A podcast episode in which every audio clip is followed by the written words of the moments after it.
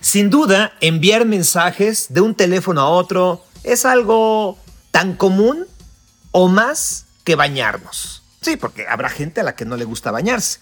Habrá gente que evita bañarse en domingo.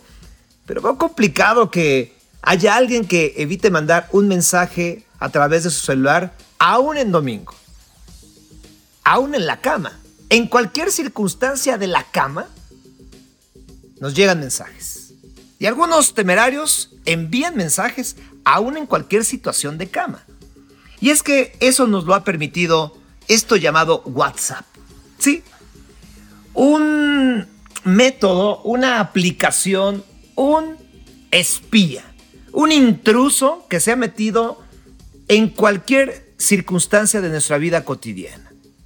En la escuela, en el trabajo, en casa, cuando estamos en alguna situación clandestina, cuando estamos en una situación meramente profesional, cuando estamos en algo de entretenimiento, cuando estamos viendo la televisión, cuando estamos en el cine, en fin, WhatsApp está en absolutamente todas partes. Y eso, pues de pronto nos ha llegado a generar algunos conflictos, como que nos diga la esposa, que nos diga la novia, ¿quién te escribió? Deja a un lado el celular. Papá, hazme caso. O al revés, ¿no? Hijo, hazme caso. O esposa, novia, ¿quién te escribió? O ¿por qué no le ponemos horario al chat de la familia?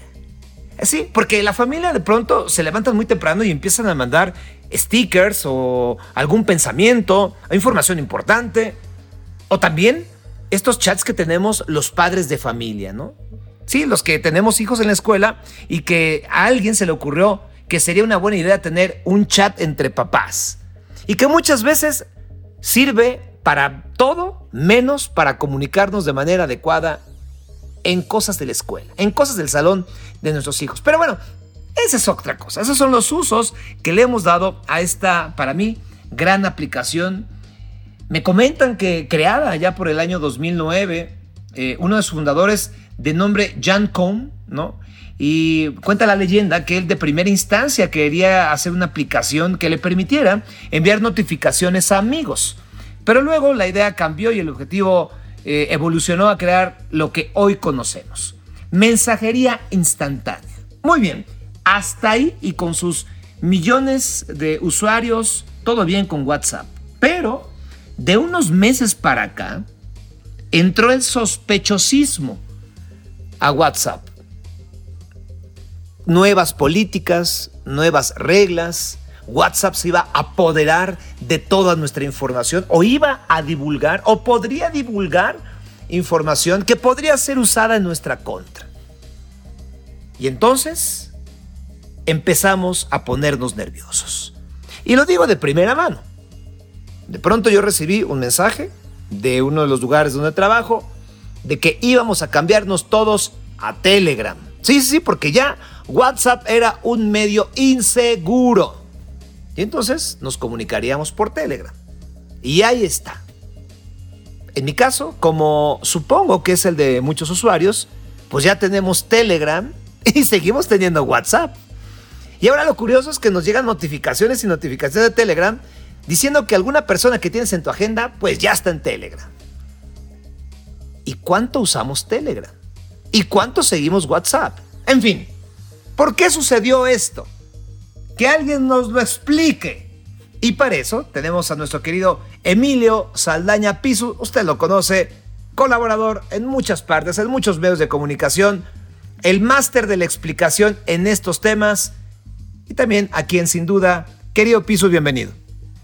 Sergio, qué gusto saludarte, qué fantástica y gráfica y maravillosa reseña nos has hecho del dilema que ha representado eh, esta confusión que surgió inicialmente por los cambios en los términos de uso de WhatsApp y lo que hoy estamos viviendo. Me encantó cómo lo cerraste porque incluso coincido contigo y hoy tenemos WhatsApp y los más o los más este clavados o los más espantados tenemos WhatsApp, Telegram, Signal y probablemente un par de aplicaciones de mensajería más adicionales, resultado de esta corredera y desbandada que tuvimos hace, hace algunas semanas. Tienes mucha razón y te agradezco mucho la invitación, señor.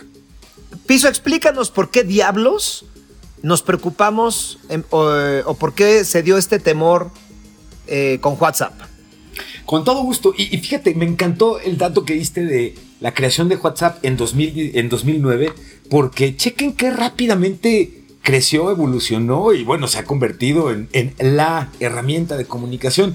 De 2009 a 2014, la herramienta crece de tal forma que justamente tras posicionarse ya en 2014 como la red social, y esta, ojo, me refiero, si se fijan, no a un servicio de mensajería, sino a una red social como WhatsApp. De acuerdo. Y ahorita platicamos de esa parte, pero bueno, se posiciona como una de las redes sociales con más fuerza y es adquirida por Facebook por 19 mil millones de dólares, esto en 2014. Wow. En ese entonces, y quizá esto es parte del chisme, digamos, importante del, del pasado, por el que se generó todo este escándalo, es que en ese entonces Mark Zuckerberg, cuando compran WhatsApp, a la comunidad tecnológica y en general a la, comunidad usuaria de la plataforma, les preocupó que se echaran en una misma canasta, en una misma base de datos, los, justamente todos los contactos, tanto de WhatsApp como de Facebook, y, que se combinaran. Y en ese entonces,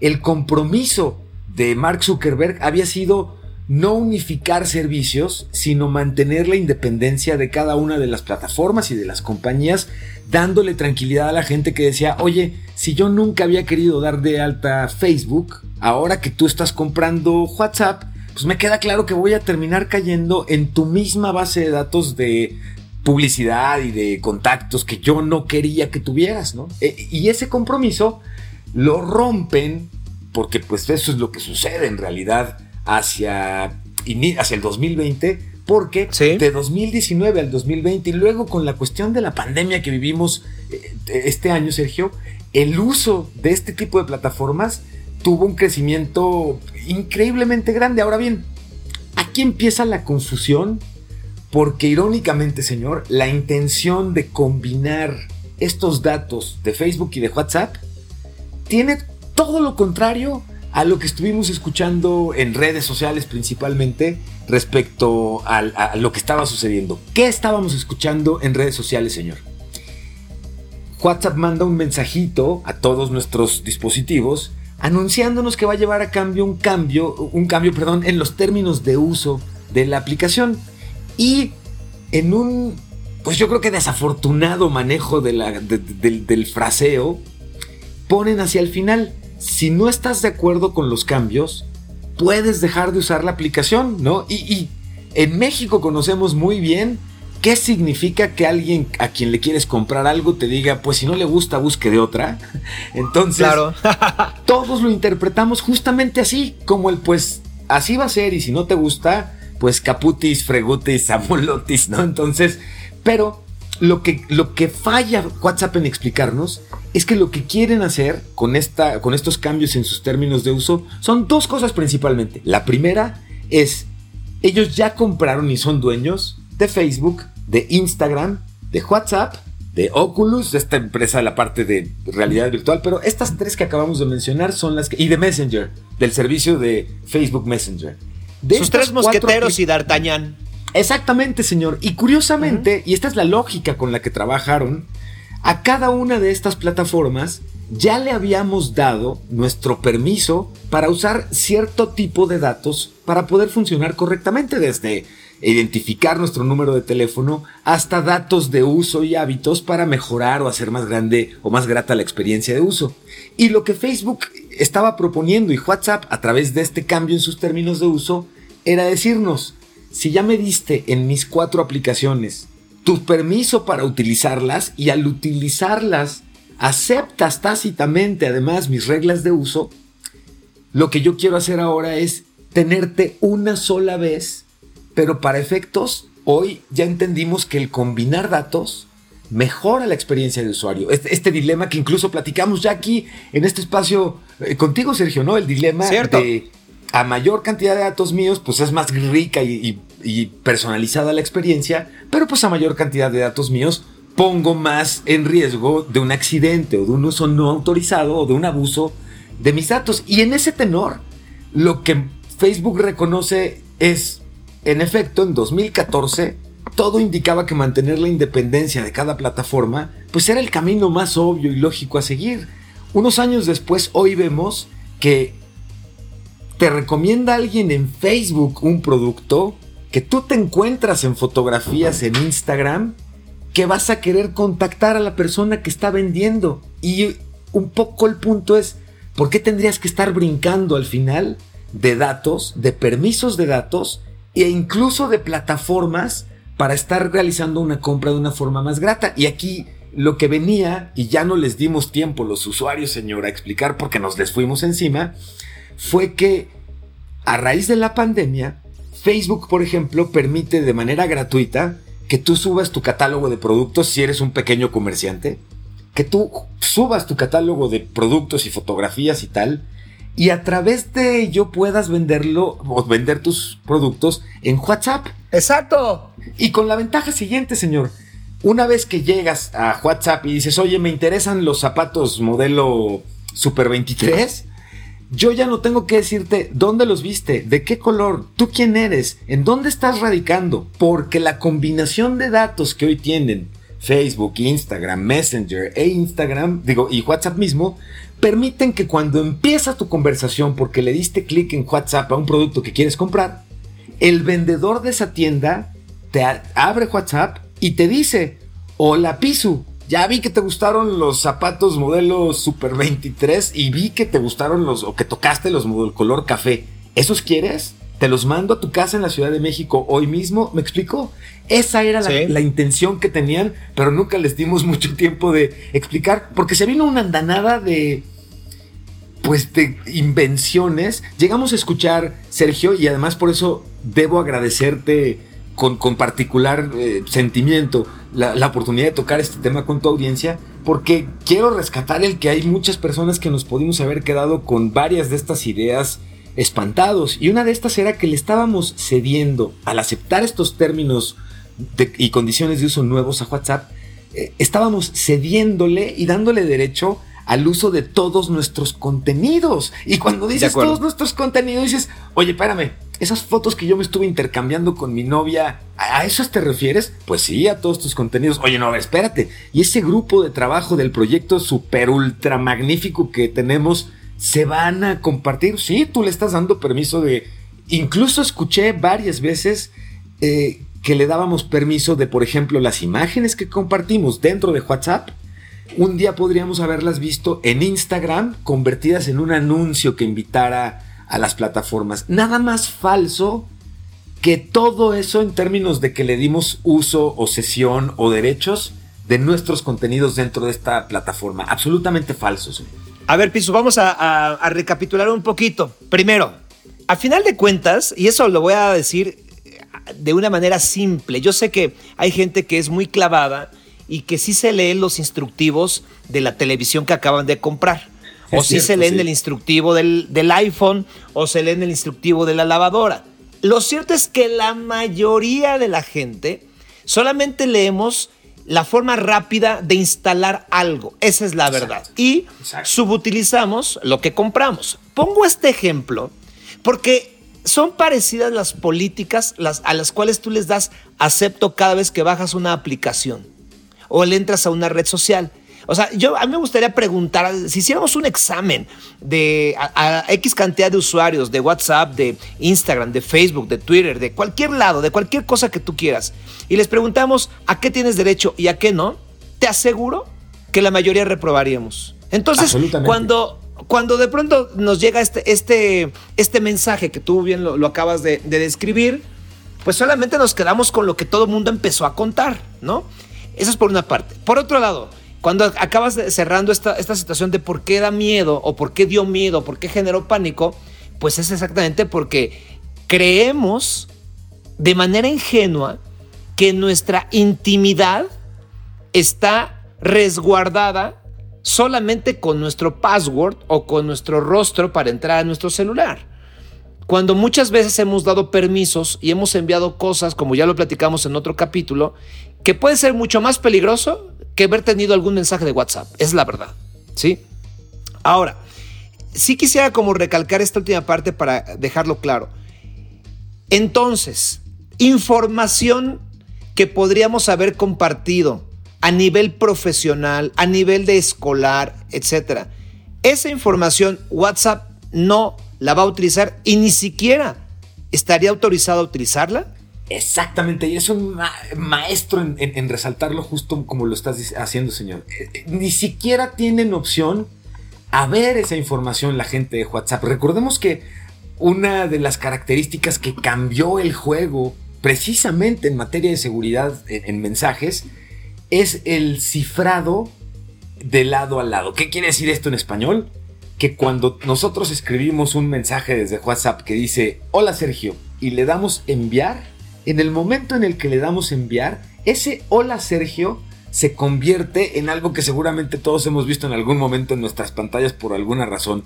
Una serie de números y palabras y signos sin sentido, juntititos, muchísimos, que no parecen decir nada. Esto es un cifrado, que es una cuestión de convertir el mensaje en, en una cuestión matemática que viaja en la red así, como puros números. Si un hacker o un alguien que está queriendo espiar nuestra comunicación pudiera interceptarlo, lo que abriría en su pantalla sería eso, puros números sin sentido. Y chequen esto, traducir esos números a hola Sergio es tan costoso en términos de CPUs y de infraestructura, en términos de dinero para poder lograr romper esta, esta protección matemática, que ni siquiera logran juntar esa inversión para romper este tipo de cifrados en bancos o en cuestiones que ustedes dirían, oye, pues si voy a meter ese dinero para lograr ver que Pisu le dijo a Sergio, hola Sergio, pues mejor lo hago para un banco, ¿no? Bueno,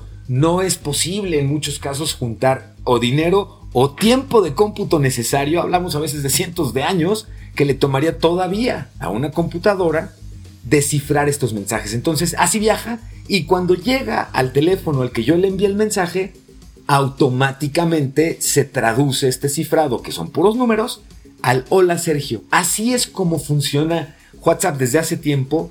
Telegram anunció que justamente estaba integrando esa función, la de cifrado de lado a lado de quien manda y de quien recibe el mensaje, para garantizar la protección de nuestros datos. No pueden hay varios, hay varios este, mitos, por ejemplo, en esto, Sergio, ¿no? Que WhatsApp puede ver y yo le estoy dando a todos los demás, Facebook y a todos ellos, mi ubicación y ahora me van a tener siempre rastreado. Eso no es cierto. Lo que sí sucede es que yo dentro de WhatsApp puedo compartirte a ti, Sergio, mi, mi ubicación y lo puedo hacer incluso en tiempo real. WhatsApp proporciona, en términos de herramienta tecnológica, la capacidad de compartirte, Sergio, mi ubicación en tiempo real. Pero WhatsApp no puede ver en el momento ni guardar constantemente o no guarda constantemente esos logs de tu ubicación en tiempo real, como si lo hace, por ejemplo, Google con el caso de Google Maps y tu teléfono, ¿no? E-, ese tipo de mitos y de ideas que nos quedamos con ya le di mis datos y ya le di toda mi ubicación y pues ya saben quién soy y con quién hablo y qué le digo. No, no, no es cierto. Y es importante que nos sintamos seguros y tranquilos y protegidos en términos de privacidad de nuestros datos y de nuestra información, señor. Fíjate que ahora que comentas todo esto de, lo que se podría invertir en tiempo y en dinero para descifrar un hola Sergio, un hola piso, etcétera. Eh, pues me, quedo pensando, pues si no somos presidentes de Estados Unidos, ¿no? O no somos los presidentes de algún banco donde realmente a lo mejor haya una lucha de, espionaje. Yo me acuerdo, por ejemplo, que por el año 2013, si no me falla la memoria, cuando estaba Barack Obama subiendo al poder, eh, se platicó mucho acerca de que él usaba BlackBerry que, y él en algún momento comentó que no usaba un iPhone por cuestiones de seguridad. La situación es que efectivamente habrá personas que se interesen en nuestra información con, eh, digamos, con objetivos nocivos, pero en el día a día, bajo lo que tú explicas, creo que estamos exagerando. Ahora, ya sucedió. Y, y a final de cuentas, eh, WhatsApp, eh, en general el, grupo de Facebook, tuvieron que hacer un control de daños porque, pues a final de cuentas, muchas personas se enojaron y muchas, gentes empezaron, muchas personas empezaron a migrar a Telegram. Aquí van dos preguntas en una. ¿Qué hizo y cómo, cómo golpeó, mejor dicho, esto a, WhatsApp en función de números o de abandonos? ¿Y por qué pensamos o por qué la gente en general sí piensa que Telegram es más seguro? Qué buena, qué bueno comentario haces en este sentido. Eh, bueno, chequen.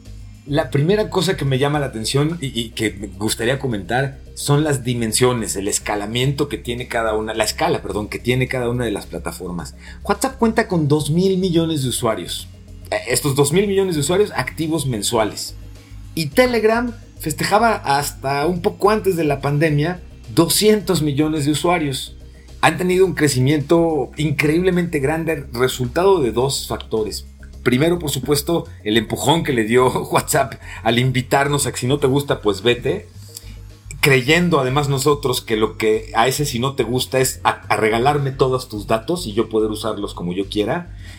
Y por otro lado, el encierro mismo, la pandemia y lo que ha generado en términos de aislamiento y de quedarnos en casa, incrementó el uso de aplicaciones de mensajería, pero además en este caso, Telegram ya venía posicionándose un poquito como una aplicación de mensajería más orientada a, gente un poco más especializada técnicamente o bien a un uso más de trabajo. Y WhatsApp, hablábamos al principio de nuestra conversación, Sergio, de que como una red social y se le consideraba hasta hace poco tiempo una red social oscura. ¿Y qué quiere decir esto? Que no había como en Twitter o en Facebook o en otras plataformas una, un seguimiento constante de, las estadísticas del alcance que tienen tus mensajes. Nosotros pocas veces reflexionamos cuando compartimos o recompartimos algún mensaje o escribimos algo nosotros mismos en, en WhatsApp pocas veces reparamos, una vez que picamos la, el triangulito verde de enviar, pocas veces reflexionamos qué pasa con ese mensaje, a cuánta gente llega en un momento dado y un dilema que siempre me ha parecido muy interesante porque se, yo lo reflejaba más antes con Facebook, pero pasa lo siguiente. En WhatsApp hablamos del, en términos del contenido digital que compartimos, hablamos del círculo más inmediato y más íntimo de los contenidos que compartimos. Un círculo hacia afuera comienza a ser, por ejemplo, Facebook, en donde están muchos datos de nuestra familia, muchos datos de nuestros compañeros de trabajo y de la gente que hemos conocido a lo largo de toda nuestra vida. Un círculo más afuera están aquellas redes como Instagram, en la que hay mucha gente a la que le permito que vea las fotos que yo comparto y me permito cuestiones un poco más públicas de compartir qué de mí, cómo quisiera que me vean. Y un círculo finalmente más exterior está en estas redes como Twitter, en la que no hay mucha relación cruzada entre la gente con la que estamos interactuando en línea y la gente con la que interactuamos necesariamente en nuestra vida real o nuestra familia o nuestros amigos. Y de regreso al círculo más íntimo, al de WhatsApp, es curioso que en ese círculo tan íntimo recibimos a todos nuestros posibles grupos sociales o comunidades. A mis cuates, los más relajientos, a mi jefe, a mi mamá y al grupo de mi mamá con mis tías y mi abuelita y obviamente mis tías las de la vela perpetua, claro está, ¿no? Y aquí lo curioso es que en un círculo tan cercano y tan íntimo, obviamente además también, pues están todos los tipos de pensamiento eh, juntos, pero lo más importante es que todos ellos gozan de parte nuestra un voto de calidad por estar en nuestro círculo de comunicación más íntimo y cercano, que es en nuestro WhatsApp. Cierto. Y esto provoca que cuando llegan mensajes de nuestras tías alarmadísimas porque están instalando chips con 5G, ¿no? En una clínica, eh, a veces fallamos en ese ejercicio de calidad y de filtrado que le damos en otros lados a un mismo contenido. Y en muchas veces fallamos nosotros mismos porque vemos algo y nos como que nos impacta y la primera urgencia que tenemos es por compartir en lugar de por verificar, ¿no? Pero aquí el punto es chequen cómo le damos este voto de confianza en nuestro círculo más cercano. Si me lo está diciendo mi jefe, me lo está diciendo mi tía, me lo ¿no? Entonces, creo un poco más mi voto le da un poco más de calidad a lo que está llegándome y en consecuencia a veces puedo ser menos estricto para revisar y pues cometer evidentemente la falla de compartir información que es delicada pero que no tuve pues no tuve tanta certeza en verificar precisamente porque, pues, oye, me la mandó mi jefe, ¿no? Me la mandó el primo de no sé quién, ¿no? Entonces es muy interesante cómo ese círculo concéntrico, esa gravedad en términos de, con quién compartimos qué, es en el círculo más íntimo donde pareciera estar más relajada. Qué loca cosa, ¿no? Oye, y bueno, y en la, segunda parte que te decía, eh, en este sentido, eh, que se podría convertirse en este círculo íntimo que tú dices, Telegram, ¿cómo juega?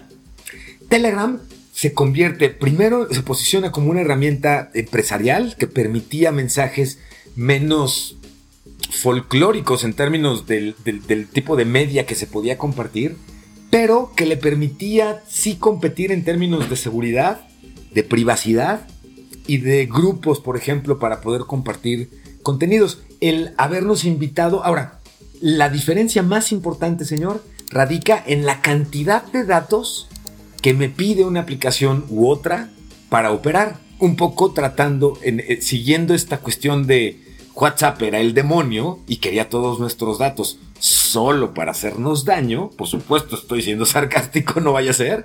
Sí, eh, Aquí la diferencia es, chequen, por ejemplo, Telegram, bueno, Signal, es más, déjame meter rapidísimo a esta tercera plataforma de mensajería que se llama Signal, que es mucho más geek, vamos a decirlo así.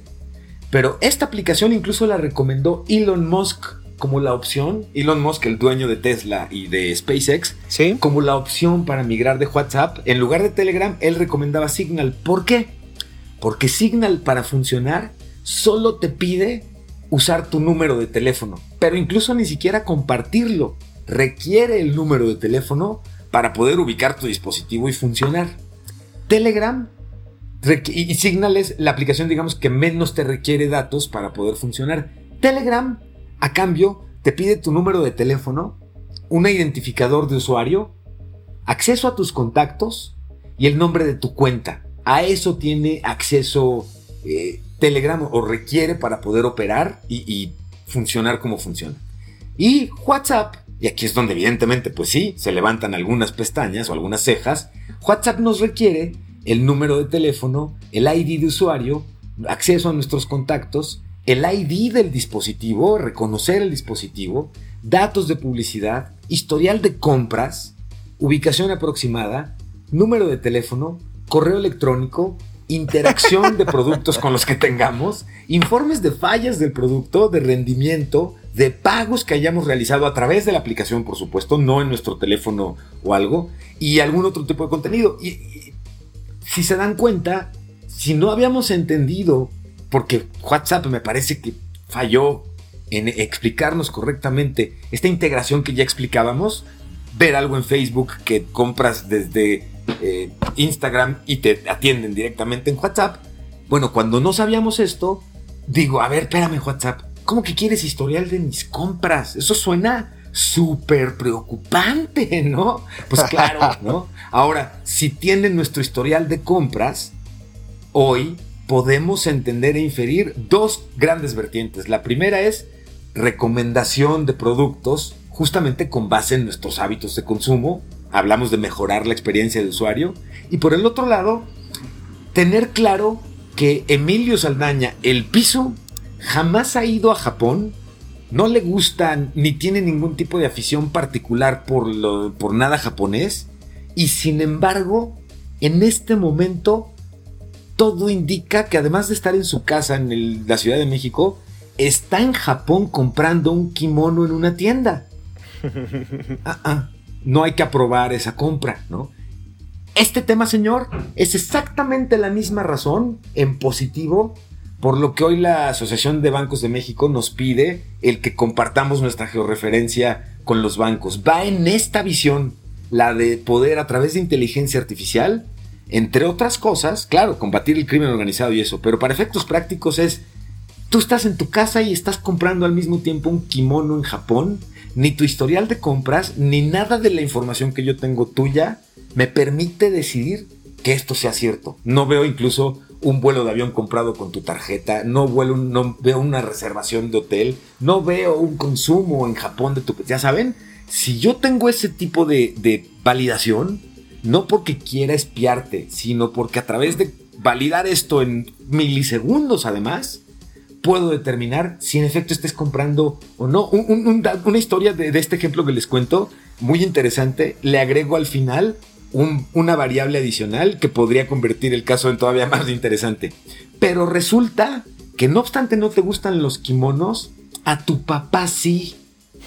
y hoy es cumpleaños de tu papá y la compra se está llevando en línea. Ya saben, incluso ese tipo de información le va a permitir mejor inteligencia a quienes están aprobando o cuidando nuestros datos y compras que sucedan o no. Entonces, pues sí, la cantidad de datos que nos pide WhatsApp sí es considerable, es importante, pero son datos además que están bajo un supuesto de un embargo y de un no uso o no explotación sin una validación. Y no es lo mismo, ¿no? Oye, Piso, eh, voy a contar esta anécdota. Y pues para no quemar a nadie, voy a decir que el amigo de un amigo de un amigo algún día dijo, oye, ¿y por qué no mejor eh, bajan Telegram? Eh, y esto mucho antes de esto que estamos platicando de WhatsApp, ¿no? Y entonces la pregunta fue, ¿y para qué o por qué o cómo? Bajo el contexto de la plática, era pues porque era más fácil eh, tener citas clandestinas o recibir imágenes clandestinas, eh, incluso íntimas, porque se pueden autodestruir o no te las pueden cachar.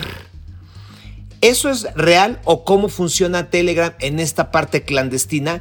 Que no lo digo eh, nada más en la forma del chisme, sino lo digo porque aparentemente la gente se siente más segura con la información que puede compartir. Creo que aquí hay una creo que aquí hay una percepción eh, casi exacta, pero sí, es cierto, en el caso, por ejemplo, de Telegram, puedes, en la configuración que tiene la aplicación, incluso es más, si vas a las tres líneas estas que tiene los tres puntitos para configuración típico de los settings, se va a abrir el menucito lateral y desde ahí tú puedes en la opción de privacidad y seguridad establecer un código de bloqueo. Y esto lo primero que va a hacer es que va a permitirte proteger tus chats de que si tu pareja toma tu teléfono y abre Telegram, Telegram le va a pedir un password. Entonces sería ya mucho más complicado que sin tu autorización pueda entrar a ver tus mensajes y los mensajes que tienes contenidos dentro de la aplicación, a menos que los salves a tu teléfono, como el caso de las fotografías, están dentro, digamos, de la burbujita de Telegram. Entonces, no habría forma de que, tú, de que quien estuviera espiando tu teléfono dijera, bueno, a ver, vámonos a la galería de fotografías y pudieras ver las fotografías como pasa, por ejemplo, con WhatsApp, cuando salvas fotografías a tu teléfono que aparecen en tu galería. Es exactamente eh, eh, es esa misma lógica, pero además considerando un código de acceso para poder abrir la aplicación. Pues creo que nos ha quedado muy claro, Piso, cuál fue el error. Eh, entiendo que es más un error de comunicación que nos generó todo esto. Pero tú que eres un experto y que además conoces no solamente lo, que estamos hablando en, la superficie, sino digamos que todos los, ¿cómo le llamaré? Bueno, todos los accesos para que tiene cualquier red social o cualquier servicio de mensajería si te hicieran la pregunta tal cual, ok, ya me contaste lo de WhatsApp, ya me contaste cómo funciona Signal, ya me contaste cómo funciona eh, Telegram, pero realmente solo quiero tener una y cuál es la más segura o cuál es la mejor en lo general. ¿Tú con cuál te quedarías si tuvieras que borrar las otras dos de las que hemos hablado? Sin duda me quedaría con Instagram. Con Instagram. Sin duda me quedaría con WhatsApp. Sin duda alguna, por, por lo siguiente, señor. Como ya decía, en WhatsApp está, pues está, está mi abuelita, está mi mamá que puede hacer videoconferencia y mensajearse con mi hijo de 5 años. Mi hijo de 5 años le marca a mi mamá, le marca a su abuela para poder hacer videoconferencia y saludarse. Y, quienes nos están escuchando, les aseguro, no tienen esta idea, espero además no transmitirla porque sería equivocada, de lujo o de super sofisticación. No, es un chamaco de 5 con el WhatsApp picándole a la, a la camarita para poder platicar con su abuela, pero al mismo tiempo tengo a mis grupos de trabajo y al mismo tiempo, es decir, es tan, se ha hecho tan ubicua, tan universal el uso de la aplicación, que cualquier persona hoy podemos conectarnos a través de WhatsApp y utilizarla y comunicarnos sin mayor problema. Vimos y comparto con ustedes un poco la desazón de que en muchos casos nos asusaron para salir corriendo a Telegram y llegamos a Telegram y agreguen sonido de grillos y terminamos regresando a instalar WhatsApp para seguir platicando con nuestra familia por ahí y ahora, en el mejor de los casos, con nuestra banda del trabajo en Telegram. Puede haber una sensación de mayor privacidad en el caso de, Telegram cuando lo hacemos así, pero si se dan cuenta es realmente artificial. Es mi, mi cerebro haciéndole una pared de, digital a mi banda familiar y a mi banda de trabajo. Y eso es lo que me crea una falsa percepción de mayor o menor seguridad, porque digamos, para ser muy justos en este sentido, comparten el mismo, la misma tecnología para hacer eh, la garantía de esta seguridad, que es el cifrar los datos como platicamos de forma matemática. Algo que no quisiera dejar pasar Sergio, es que el número hoy que acompaña a Telegram y que es muy importante eh, mencionarlo porque además lo que menos le tengo a Telegram es tirria o a mí me gusta mucho la aplicación, pero yo soy de esos casos en los que tengo instaladas varias por el gusto de utilizarlas, obviamente por el interés de conocerlas, pero además yo habría caído segurito en este último ejemplo que decía de, pues bueno, instalé Telegram y también instalé esta otra porque estaba más segura y ahora ya no supe, ya tengo todas. Hoy Telegram, derivado de todo lo que hemos platicado el día de hoy, tiene actualmente 500 millones de usuarios, no 200 contra los 2 mil millones que les refería de WhatsApp. Y esto es importante porque además específicamente, señor, tuvo un aumento del 25% en menos de un año en el que agregaron, digamos, en tres años agregaron 300 millones de usuarios, pero 25 millones de estos nuevos usuarios se unieron prácticamente en un 72 horas en enero de 2021. 72 horas, es increíble. Increíble. O diríamos de otra forma, difícil de creer. Pero completamente más. y yo no quiero pensar, pero para el morbo digital, déjame compartir esto finalmente, Sergio. ¿Se imaginan la persona que redactó ese comunicado de WhatsApp que les costó 25 nuevos millones de usuarios a Telegram gracias a eso en 72 horas, menos otros millones que hayan decidido sí dejar la plataforma creyendo pues, todo esto que hemos platicado? Ay, Dios. Yo espero que lo hayan contratado en Telegram. sí, pues sí, claro. Sí, señor. Sí, sí, sí, sí. Pero muy importante. Eh, en, cualquier caso, dos eh, observaciones, Sergio. La primera, no es tanto la tecnología la que debe preocuparnos como el uso que le damos a esta tecnología.